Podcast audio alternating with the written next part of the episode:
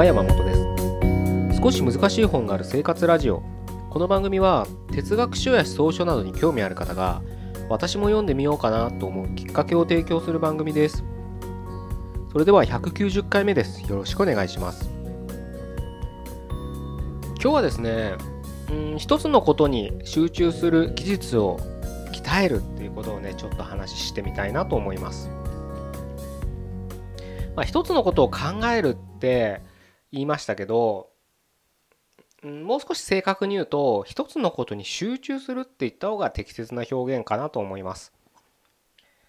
あの、僕らは日々生きていく中で、自分でも気づかない、気づいてないと思うんですけど、すごく感情が常に揺れ動いてるわけです。あの、これはね、間違いなく言っていいのは、ずっと同じ一点にとどまって感情をね、まあ、意識って言ったらいいかな意識を一点にとどまって生きてる人っていうのはいないんです。これはね断言できるぐらいいない。それは僕も含めてね。だから常に何か楽しくなったり不安になったり悲しくなったりみたいな、えー、感情がね漠然とした思いでもいいんですけどが生まれるわけです。特に、うん、仕事とかでなんかすごく忙しかったりとか、うん、特になんだろうな僕がよく嫌だったのが期日を決められる仕事ってすごくプレッシャーになるんですよね。で特に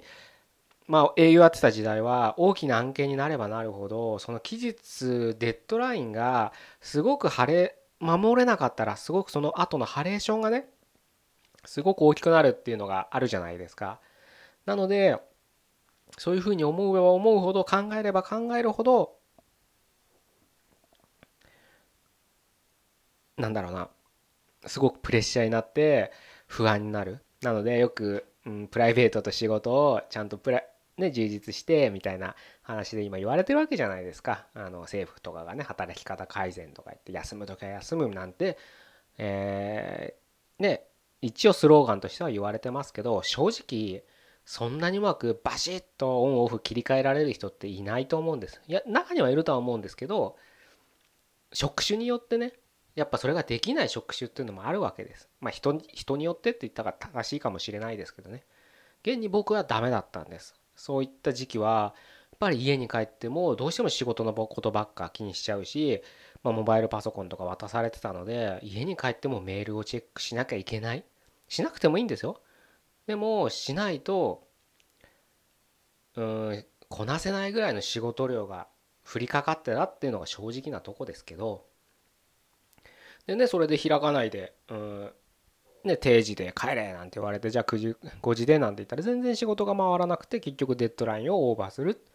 で結局売り上げ上がらなくてお前何やってんだみたいな話になるわけですよだから言ってることとやってることは矛盾してるんですよね世界は。うん、世界は会社って言った方が正しいかな。うん。そういった矛盾の中にいるからまあ僕らはすごく苦しくなったりね、うん、悩んだりするかと思うんですけどまあそういう経験って誰しもしてるはずなんです。どんな職業についてたって。でそれを一つ取ったってやっぱり常に自分の心が動いている感情が揺れ動いてるっていうのはきっとそうだねって同意していただけるかなと思うんですよね。だからこそ、でね、うん、だからこその前にちょっと、えー、お伝えしたいのは、そんな日常だからこそ、あのその感情があまりにとっちらからないようにする技術を練習する学ぶ練習する訓練する実践するっていうのは僕はすごく大事だと思うんです。きっとねあなたが今不安に思ってることってよくよく考えてみると今現実には起きてないことに不安があってるんです。将来こうしたらこうなってしまうかもしれないと。そういう不安で今がいっぱいいっぱいになってるんです。つまり今を生きてないって言えるんですねそれ。だって将来の不安まあ過去にやってしまった過ちを悔いるみたいなこともそうかもしれないですけれど今起きてないこと過去にやってしまったことっていうことで感情が揺さぶられてどんどんどんどん自分の意識を圧迫してるわけです。でも結構その取り越し苦労なことって多いわけですよ。そういった心配がね。でもしてしまう。だったらしないように訓練すればいいじゃないかっていうのが僕の帰結で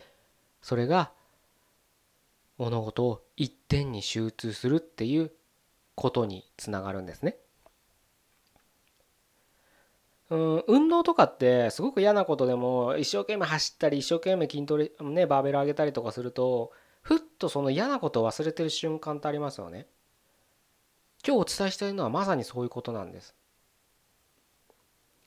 それが僕にとったら運動だったのかもしれない人によっとったら何か料理を作ってる何かその時集中してることなのかもしれない。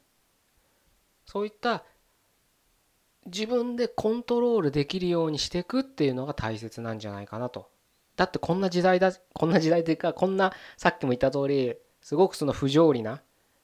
アンビバレントな世界で生きてるわけです。でそれはしょうがない。もうそういった会社だったり社会だったりに生きてるわけだから。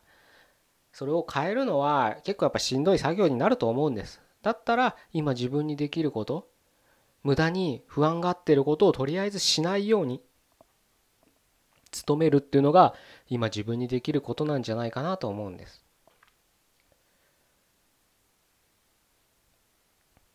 ぜひねあのそういう意識であの瞑想とかだってまさにその一つの訓練ですからね瞑想したいっていうならなんか今いろんなお寺で日曜日の朝とかやってたりしますよね。そういったところに行ってみるも、多分お寺なんでお金かからないんじゃないですかね。わからないですけど。行ってみるっていうのも手ですしね。あの、僕なんて靴磨きも一種の瞑想みたいなんですよ。僕の、僕にとっては。やっぱ靴磨いてる時ってすごく集中、なんか勝手に集中してるんです。リラックスしながら集中してるんですよね。うん。だからそういう時間をね、自分なりに持つっていうのは、すごく今を生きる上では大切なんじゃないかなとやっぱりね、あのね、ハイとかね、ローっていうのか、ポジティブ、ネガティブっていうのかわからないですけれど、あんまりね、感情の起伏が激しい人ってのはやっぱ疲れちゃいますよ。まあそれだけ人間らしくていいなんていう人もいるかもしれないですけど、それは他人から見てたらそうなわけであって、やっぱ本人としては疲れちゃいますよ。で特にね、あのね、子供とか10代、20代だったらいいかもしれないですけど、年を得るにつれて、なかなか、うん、そういったね、無駄なパワーをにかけるんではなくてもう少しね自分がかけなきゃいけないところっていうのが分かってきてるはずなんです。家族であったり仕事なのかもしれない。と読書なのかもしれない。もしくはビジネスなのかもしれない。自分なりにねやらなきゃいけない課題っていうのがある程度見えてきてる。人にとってはなね感情揺さぶられて今日この本を読まなきゃいけないのに読めないよ。もう一行読んではもう会社のあのことが気になってなんていうのはやっぱりもったいないですよね。なのでね、ぜひそういった技術を身につけて、身につけていただければっていうのもちょっと偉そうですけれどね、そういった訓練をね、してみてはいかがですかというご提案で今日は終わりたいと思います。それでは190回目でした。ここまでどうもありがとうございました。